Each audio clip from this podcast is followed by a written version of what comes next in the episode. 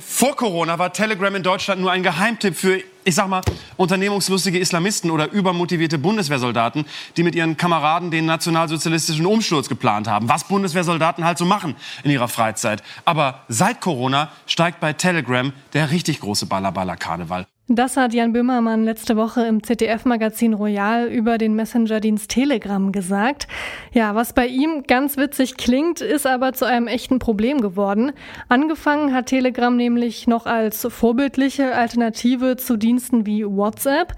Mittlerweile haben aber Verschwörungsanhänger und Rechtsextreme Telegram für sich entdeckt, um dort ihre Nachrichten an ein großes Publikum zu verbreiten. Wir fragen uns deshalb heute, wie gefährlich ist Telegram? Es ist Freitag, der 13. November 2020 und ich bin Marianta. Hallo.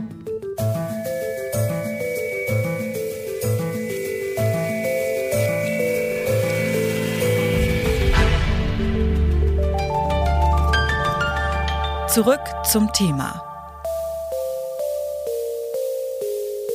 Der Messenger-Dienst Telegram, der ist seit der Corona-Pandemie bei Rechtsextremen und Verschwörungsanhängern beliebt. Der Kanal von Martin Sellner von der Identitären Bewegung, der hat zum Beispiel fast 60.000 Mitglieder, stetig steigend. Miro Dittrich beschäftigt sich seit Jahren mit Rechtsextremismus im Internet und leitet seit 2018 das Projekt D-Hate der Amadeo Antonio Stiftung. Hallo, Herr Dittrich. Guten Tag. Telegram ist nicht der einzige Messenger-Dienst, in dem verschlüsselte Nachrichten ausgetauscht werden können oder Menschen sich in Gruppen organisieren. Warum ist denn gerade Telegram jetzt bei Rechtsextremisten und bei Verschwörungsanhängern so beliebt? Das hat verschiedene Gründe. Zum einen hat Telegram einfach mehr Funktionen. Das heißt, man kann Gruppen nicht nur mit einer begrenzten Anzahl machen, sondern sie können quasi unendlich groß sein. Und zum anderen hat Telegram Funktionen, die es eher zu einem Social Media Service machen als zu einem Messenger. Die Sache, die Telegram dann für Rechtsextreme so beliebt macht, ist, dass die Plattform quasi gar nicht moderiert. Das heißt, egal welche Inhalte man da postet, seien es Mordaufrufe, sei es Holocaustleugnung, sei es Hakenkreuze, sei es Aufrufe zum Genozid, alles darf auf der Plattform stehen bleiben. Wie groß ist denn der Anteil von Rechtsextremen und von Verschwörungsanhängern jetzt wirklich auf Telegram? Oder nehmen wir das nur so wahr, dass das im Moment wirklich so exorbitant viele Menschen sind? Also sind auf jeden Fall mehr geworden auf Telegram, äh, gerade in den rechtsextremen Kanälen. Was wir aber vor allem gesehen haben, ist, dass diese ganzen Verschwörungsideologen extrem zugenommen haben seit Beginn der Pandemie. Also zum Beispiel, wenn wir uns QAnon anschauen, da hatte der größte Kanal vor der Pandemie 20.000 Leute, jetzt folgen ihm dort 130.000 Leute. Und auch viele der anderen Kanäle sind ähm, von 50.000 auf über 100.000 angewachsen. Und Sie sagen, also ja, der Grund dafür ist die Pandemie, weil eigentlich ist Telegram ja als Plattform gestartet für Menschen oder ja, wurde vor allem von Menschen genutzt, denen Datenschutz wichtig ist. Die Plattform, die wurde sogar von Datenschützern selbst empfohlen. Ist dann die Pandemie der Grund oder der einzige Grund oder wann hat es dann diesen Shift wirklich noch gegeben oder hat das vielleicht schon vorher angefangen? Also, dass Menschen zu Telegram gewechselt sind, ähm, begann eigentlich damit, dass die Identitäre Bewegung und Martin Sellner von Facebook und Instagram 2018 gesperrt wurden und mit der Mobilisierung zu den Unruhen in Chemnitz. Dort war es zum ersten Mal verkündet worden als alternative Plattform, weil hier nichts gelöscht wird. Aber jetzt äh, mit der Pandemie, wo Plattformen durchaus angefangen haben, mehr einzugreifen, wenn ähm, ganz klare Missinformation gepostet wurde, oder dass einzelne Leute gelöscht wurden, wenn sie ganz klar gegen die Gemeinschaftsstandards der Plattform verstoßen haben. Da wurde Telegram eben als Alternative angepriesen, wo es eben keine Faktenchecks gibt, ähm, wo man posten kann, was man will. Und da sind ähm, super viele Leute neu auf diese Plattform hinzugekommen. Sie beobachten rechtsextreme Gruppierungen schon länger. Gibt es denn einen Unterschied zwischen rechtem Verhalten auf Telegram und rechtem Verhalten auf anderen Plattformen?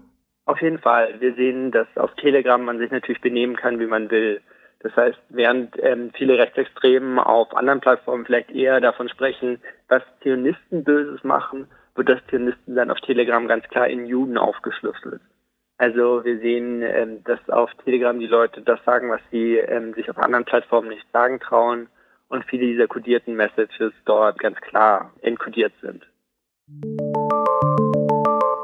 Telegram ist ein Sammelbecken für Verschwörungsanhänger, Rechtsextreme und Kriminelle, wo anscheinend alles möglich ist. Wenn die zum Beispiel auf Facebook rechtsradikale Posts verfassen, regelt das Netzwerkdurchsetzungsgesetz, kurz NetzDG, dass diese Aussagen gelöscht werden müssen. Bei Telegram greift dieses Gesetz aber nicht. Warum? Das weiß der Rechts- und Medienwissenschaftler Matthias Kettemann. Er forscht am Leibniz-Institut für Medienforschung zu Recht im Internet. Ich habe ihn gefragt, ob Telegram eigentlich ein rechtsfreier Raum ist. Nein, in Deutschland gibt es keine rechtsfreien Räume. Im Internet gilt genauso das Recht wie in der Offline-Welt. Was aber stimmt, ist, dass es schwerer durchzusetzen ist. Aber warum greift denn das NetzDG nicht bei Telegram? Weil das NetzDG ausgerichtet ist auf soziale Netzwerke und nicht anwendbar ist auf äh, jene äh, Kommunikationsplattformen, die eigentlich nur für 1 zu 1 Kommunikation gedacht sind, wie WhatsApp oder wie Telegram dass jetzt Telegram aber sich ähm, zu einer großen Facebook-artigen Plattform ausgewachsen hat, das haben die, die Macher des NetzDG einfach nicht bedacht. Da ist jetzt eine Lücke. Telegram löscht ja selbst freiwillig die Kanäle des IS zum Beispiel, aber eben keine anderen extremistischen Inhalte. Inwiefern ist denn Telegram überhaupt selbst verantwortlich für diese anderen extremistischen Inhalte, die über ihren Messenger, die über Telegram verbreitet werden? Sie sind äh, im Rahmen äh, des, des europäischen äh, Rechtes verantwortlich für Inhalte, von denen sie Kenntnis bekommen. Das heißt, wenn Inhalte gemeldet werden, müssen die heruntergenommen werden. Das Problem ist aber, dass Telegram sich äh, der Meinung ist, dass sie vielen der europäischen Normen nicht unterworfen sind, weil sie nicht in Europa ansässig sind. Das ist natürlich eine äh, sehr problematische Annahme, die für den deutschen Rechtsraum so auch nicht, nicht haltbar ist. Das heißt, wenn ein äh, illegaler Inhalt auffällt und der gemeldet wird, dann muss Telegram den auch löschen. Sie tun es äh, nicht äh, und äh, dadurch eröffnen sie einen, einen Raum für, äh, für Rechtsverletzungen, äh, gerade auch für Rechtsextreme, die aus den klassischeren Plattformen ähm, weggehen. Also theoretisch wäre Telegram in der Lage, Inhalte zu löschen, aber sie tun es nicht. Aber ich meine, trotzdem könnten sie ja einfach aus persönlichem Interesse auch sagen, nein, wir wollen nicht, dass auf unserer Plattform solche Inhalte geteilt werden. Warum denken Sie, macht Telegram das nicht? Es ist bei Telegram genauso, wie es bei Facebook und Twitter vor einigen Jahren war. Es ist zurzeit für Telegram aus der Binnenlogik, aus ihrem ökonomischen Interesse heraus noch besser, äh, sich als, als Verteidiger der Freiheit äh, zu, äh, aufzutreten und weniger stark zu löschen. Das war bei Facebook und Twitter auch lange der Fall, bis irgendwann einmal der soziale Druck so stark wurde, dass es dann plötzlich nicht mehr ökonomisch sinnvoll war, als, als ein Becken äh, der, der Illegalität wahrgenommen zu werden. Das heißt, der gesellschaftliche Druck, der muss größer werden, damit Telegram was gegen diese Inhalte macht. Und das heißt auch, dass es dann in Zukunft eventuell so sein wird, dass Gesetze erlassen werden, die gegen diese Inhalte auf Telegram auch tatsächlich vorgehen oder die Telegram zwingen, ja, diese Inhalte zu löschen. Liege ich da richtig? Das würde ich auch so sehen. Es gibt zwei mögliche Lösungswege. Entweder schafft es Telegram, effektiv gegen Rechtsverletzungen vorzugehen, oder der gesellschaftliche Druck wird so stark, dass die Regierung tätig werden muss. Ich denke, auch eine Erstreckung des NetzDG auf die öffentlichen Bereiche von 1 zu 1 Kommunikationsorganisationen wäre äh, nicht problematisch. Das könnte man rechtlich hinbekommen.